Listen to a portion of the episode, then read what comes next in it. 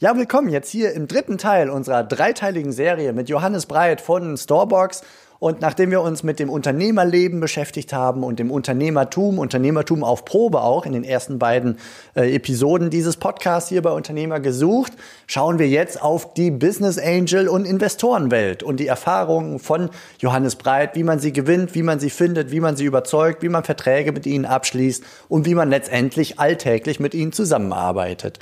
Und ja, hör rein. Ich bin gespannt, was du da für dich rausnehmen kannst. Wenn du selber Investoren mit ins Boot holen möchtest, dann wünsche ich dir toi toi toi dabei. Und äh, ja, viel Spaß beim Zuhören. Herzlich willkommen bei Unternehmer gesucht, der Podcast über den Weg der Selbstständigkeit, die Entwicklung als Unternehmer und den Willen zur Veränderung. Wir sind Steffen, Sven und Verena. Und wir wollen dich als Unternehmer inspirieren. Viel Spaß mit dem kommenden Impuls.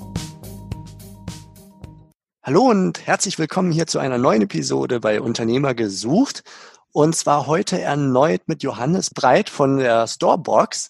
Und zwar haben wir uns in der letzten Episode schon über das Unternehmertum, über die unternehmerischen Erfahrungen und die verschiedenen Möglichkeiten, das Ganze anzugehen, unterhalten. Und Johannes, ich freue mich sehr, dass du dabei bist, denn du hast noch ganz andere wichtige Erfahrungen gemacht, nämlich mit Investoren und Business Angels. Du bist heute noch tief mit denen verbandelt, möchte ich mal sagen, mhm. und hast sehr früh solche mit ins Boot geholt und ich glaube auch schätzen gelernt, oder? Schön, dass du da bist. Ja, danke auch nochmal für die Einladung und es ist ein spannendes Thema und verbandelt, glaube ich, trifft es äh, tatsächlich ganz gut. Ähm, ja, wir haben mit Storebox äh, Business Angels, äh, aber auch äh, institutionelle Investoren an Bord geholt und konnten da auch ähm, tatsächlich mittlerweile schon relativ viel Erfahrung sammeln. Und ich hoffe, dass ich ein paar Einblicke auch behind the scenes vielleicht äh, in dieser Podcast-Serie jetzt geben darf in aller Kürze einfach nur, falls jemand die letzte Episode nicht gehört hat. Also du kommst aus Österreich, bist äh, fast 30 Jahre alt und hast Storebox ins Leben gerufen, entstanden aus einer App, die Menschen mit Lagerfläche, also Kellerräume oder ähnliches, äh, in Verbindung bringt, vermittelt zu Menschen, die Lagerfläche brauchen für, weiß ich nicht, ihr altes Wohnzimmer oder Fahrräder oder ähnliches. Und daraus ist ein Konzept entstanden, dass ihr die Lagerfläche mit Franchise-Nehmern in den Städten selber anbietet und extrem durchdigitalisiert habt. Korrekt. Du sagtest, ihr seid da sehr früh schon in diese Verbandelung eingegangen. Mhm. Lass uns da anfangs vielleicht mal klären, was ist der Unterschied zwischen einem Investor und einem Business Angel? Mhm. Ähm, also der Unterschied grundsätzlich ist, ähm, wir sagen immer, das, das Smart Money eines Business Angels ähm, versus den reinen Cash. Das heißt, der reine Cash-Investor ist wirklich jemand, und das kann auch eine Bank sein, die Geld geben. Die geben Geld und haben eine Renditeerwartungshaltung. Ein Business Angel äh, geht darüber hinaus. ein Business Angel hilft nicht nur mit seinem Netzwerk und seinem Geld, sondern auch tatsächlich mit seinem Know-how und seiner Erfahrung. Dementsprechend ist es auch ganz wichtig, Auswahl eines Business schafft holt, mit dem man persönlich kann und wo auch das Unternehmen fachlich, aber auch vielleicht persönlich einen Mehrwert bekommt. Und das ist so der Unterschied. Also wirklich dieses äh, Zusätzliche zum Geld, das beigetragen wird. Wonach hast du ursprünglich gesucht und zu welchem Zeitpunkt? Mhm. Ähm, wir hatten, ähm, als wir gelauncht haben am 15. Jänner, ähm, sozusagen unseren Proof of Concept. Das heißt, unser erstes Produkt am Markt, mit dem wir die ersten Euros verdient haben und die ersten Kunden hatten. Und da meine ich nicht meine Mutter oder Freunde von mir, sondern tatsächlich Menschen, die das wirklich brauchen. Und auch wenn es nur 100 Euro im, am, im ersten Monat waren, wir hatten unsere Kunden. Ähm, wir wussten dann für uns, dass die Idee äh, da ist, dass wir digitale Anbieter sind und ähm, als digitale Startup sehr schnell wachsen und skalieren wollen. Dementsprechend hat unser eigenes Geld nicht gereicht und wir mussten darüber hinaus äh, Geld von Business Angels ähm, sozusagen aufnehmen. Äh, das heißt, wir haben uns schon mal dazu entschieden, weil wir auch alle First Founders waren, wir wollen erfahrene Angels, die uns auch wirklich einen Mehrwert geben. Wie seid ihr dann da vorgegangen? Mhm. Also in Österreich sowie auch in Deutschland gibt es ja verschiedene Vereinigungen, die ähm, sozusagen eine Anlaufstelle für Startups, aber auch für Business Angels sind. In Österreich zum Beispiel das sogenannte I2B-Netzwerk vom Austria Wirtschaftsservice oder die Austrian Angel Association. Also da gibt es verschiedene Vereine sozusagen, die so ein bisschen Interessensvertreter von Business Angels sind. Ähm, wir sind dann zu einem Event gegangen von I2B, wo man sich bewerben konnte als Startup ähm, und dort pitchen durfte, um dann, wenn man sozusagen erfolgreich dort gepitcht hat, in weiterer Folge nach Tel Aviv fliegen durfte, um dort vor internationalen Investoren und äh, Angels zu pitchen. Ähm, und dort sind wir hingegangen, haben, ähm, sind dann auch weitergekommen und darüber hinaus äh, glücklicherweise sogar in Tel Aviv diesen Pitch gewonnen, was eine, ein super Start war für uns. Und das war dann so unser Erstkontakt mit Investoren. Also wir hatten aus dem persönlich privaten Umfeld keine Kontakte und haben dann wirklich, ich glaube am Anfang waren es 15, 20 Personen getroffen, haben uns wirklich gezielt Termine mit denen ausgemacht. Und ich glaube, da muss man auch aus seiner Komfortzone hinausgehen, sein Produkt verkaufen ähm, und äh, auch sozusagen so ähnlich wie bei einem Kunden ähm, versuchen, sein Gegenüber das, äh, davon zu überzeugen. Und es ist reine Verkaufsarbeit am Anfang. Okay, das war damals noch die App bei euch, ne? Da, da war diese Storebox, ja. wie es heute ist, noch nicht vor Augen. Genau, das war ja. damals die App. Ähm, unsere ersten Investoren waren dann äh, die Martin Global AG, das ist ein Schweizer ähm, ähm äh, Investment-Vehikel, sage ich mal dazu, und der Hansi Hansmann, der in Österreich ein sehr bekannter Business Angel ist, der in sehr, sehr viele Startups investiert. Und der Hansi sagt immer so schön auch, ähm, er investiert nicht in Ideen, weil Ideen kann man so lange pivotieren, also so wie wir in der letzten Folge gesprochen haben, so lange verändern, bis sie gut werden. Ähm, er investiert in Menschen. Und das macht er tatsächlich, der hat eine sehr gute Menschenkenntnis und der weiß, wenn er in Personen investiert, die motiviert sind, die werden so lange dran arbeiten, bis sie eine Lösung finden. Und dieser Ansatz hat mir extrem zugesagt. Also das ist ein sehr menschlicher, sehr persönlicher Ansatz und nicht nur ein reiner Ansatz, der auf Rendite abzielt. Am Ende des Tages will natürlich jeder was verdienen, auch der Business Angel will was dabei verdienen. Ähm, aber er weiß, wenn er diesen Ansatz wählt, dann kommt er vielleicht sogar eher zum Ziel als mit der Keule. Wie sieht vor dem Hintergrund ein guter Pitch aus? Also mhm. wie lang ist so ein Pitch und was, äh, wenn du gerade den Menschen noch mehr verkaufst als die Idee, wie, wie sieht so ein Pitch inhaltlich aus? Hm. Also ich glaube, das Wichtigste bei einem Pitch ist, dass man in kürzester Zeit mal also wirklich in einer Tagline äh, mal sein Unternehmen beschreiben kann. Also bei uns war das wirklich ein Satz, nämlich Storebox, dein Lager nebenan. Da ist schon relativ viel drinnen. Ähm, und dann, je nachdem, wie viel Zeit man hat, klassisch auf der Bühne, man kennt das auch aus diversen TV-Shows, hat man seinen Zeitslot. Je, je kürzer, desto besser. Äh, bei mir ähm, ist es so, dass ich äh, den Ansatz wähle, da gibt es ja auch verschiedene Techniken, dass ich mal versuche, zuerst ein Problem zu adressieren. Das heißt, will ich Storytelling zu betreiben und mal in den Raum zu werfen, wer kennt das Problem in unserem Fall, dass zu wenig Platz in der Wohnung ist. Und ich glaube, das ist jetzt nicht nur als, als catchy Einstieg gut, sondern tatsächlich auch fürs Unternehmen relevant, ob ich ein Problem löse oder nicht. Und wenn ich dieses Problem mal in den Raum werfe, dann catch ich automatisch schon die Personen, die persönlich äh, dieses Problem haben. Und somit habe ich schon den ersten Anker gesetzt und weiß schon, okay, die, die Leute haben das Problem. Und wenn ich ihnen jetzt die Lösung verkaufe, könnten die vielleicht sogar meine Kunden sein und verstehen das viel besser als jemand, der absolut nichts damit zu tun hat. Und ich glaube, das ist ganz, ganz wichtig, auch wirklich mit dem Problem reinzugehen und dann knackig zu beschreiben, was die Lösung ist. Mhm. Okay, das war das Problem, beziehungsweise dann auch die Lösung als Idee, als Produktidee. Und mhm. wie setzt du dich als Menschen in Szene? Ähm, also ich glaube, da ist es wichtig, tatsächlich natürlich zu sein und sich äh, nicht zu verstellen, weil spätestens ab dem Zeitpunkt, ab dem, ab dem der Investor gesigned hat und eingestiegen ist, wird man mit dem extrem viel Zeit verbringen, ähm, wahrscheinlich mehr als mit seiner Familie, also in manchen Fällen sogar. Und spätestens dann ähm, kommt da die Wahrheit ans Licht. Und es ist ganz, ganz wichtig, äh, es ist ein People's Business, so wie, wie fast überall, dass man wirklich persönlich ähm, ja, ähm, sich gut versteht und die Chemie passt. Und ich glaube, ähm, was wichtig ist, das ist auch so ähnlich wie bei uns beim Recruiting. Ich stelle mir immer die Bierfrage. Also ich würde ich mit dieser Person auf ein Afterwork-Bier gehen. Und wenn ich diese Frage mit Ja beantworten kann, äh, dann ist es gut. Wenn ich mir denke, nein, mit, um Gottes Willen, mit der Person würde ich es nicht äh, keine zehn Minuten aushalten alleine, ähm, dann Finger weg. Machst du das auch bei der Franchise-Nehmer-Auswahl? Tatsächlich schon, ja. Also ja, wir, okay. wir versuchen das wirklich zu machen, ja. Ein schöner Recruiting-Tipp, die, Absolut. Frage.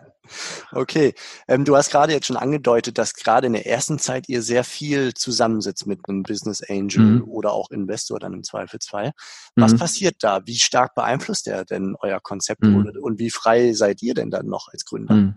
Also das ist ganz wichtig am Anfang, dass man in dem Beteiligungsvertrag und in dem Syndikatsvertrag, also wirklich in diesem Vertragswerk, das bei ähm, Eintritt des Business Angels äh, gemacht wird, ganz klar festgeschrieben ist, was man noch selbst autark als Unternehmer entscheiden darf und wo es dann im Zweifelsfall äh, besondere Zustimmungsrechte geben muss, bei denen der Investor auch ein Vetorecht haben kann. Das kann aber einem gewissen Prozentsatz tatsächlich auch gesetzlich geregelt sein, zum Beispiel bei mehr als 25 Prozent. Ähm, Unternehmensbeteiligung gibt es ähm, Sperrminoritäten, das heißt auch Möglichkeiten gesellschaftsrechtlich wo dagegen zu sein. Ähm, aber sehr viel ist wirklich Ausmachungssache, also wie ich es mir ausdiele. Und da muss man mit offenen Karten spielen. Ähm, dementsprechend ähm, am, am Anfang offen ansprechen, was darf man alleine entscheiden und auch darauf beharren.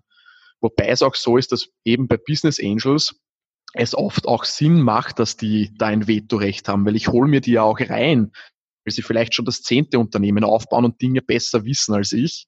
Dementsprechend ist es da auch gar nicht schlecht, oft mal auch auf die zu hören ähm, spätestens dann, wenn es um äh, Venture Capital geht oder wirklich große Investoren, gibt es da dann ohnehin sehr, sehr viele Regeln, äh, die man einhalten muss, auch als Unternehmer. Ja, okay. Habt ihr euch da noch Unterstützung reingeholt, um eben diese erste Abmachung zu hinterfragen? Weil ihr wart ja als Jungunternehmer mhm. völlig unerfahren, während der Business mhm. Angel gegenüber, wo das ja. Vertrauen ja in dem Moment noch nicht so groß ist oder sich mhm. noch nicht aufbauen konnte, vielmehr.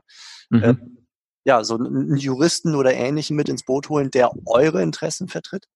Definitiv. Also auf zwei äh, Ebenen ist es da, glaube ich, wichtig, sich Feedback zu holen. Die erste Ebene, die wir dann immer in Angriff genommen haben oder auch jetzt noch machen, wir schauen uns das Portfolio des, äh, des Investors an oder des Business Angels und kontaktieren dann dort die CEOs von den Unternehmen, von den Portfoliounternehmen und fragen dann mal so vorsichtig nach, wie die Zusammenarbeit so läuft. Ähm, Natürlich werden die, wenn es nicht gut läuft, dann jetzt nicht äh, komplett offen sprechen, aber ein bisschen merkt man da schon ähm, auch, wie es so läuft im Hintergrund. Und das ist mal wichtig. Ähm, vielleicht auch auf LinkedIn zu schauen, hat man vielleicht gemeinsame Freunde oder Kontakte zu CEOs von Portfoliounternehmen. Und wenn ja, vielleicht können die dann tatsächlich ein bisschen mehr herausfinden über, über die Investoren, ähm, weil das ja oft viel wichtiger ist als das, was tatsächlich im Vertrag steht, nämlich dass agiert ein Business Angel, ähm, wenn Probleme ähm, entstehen. Mhm. Und das Zweite ist natürlich die juristisch-rechtliche Komponente.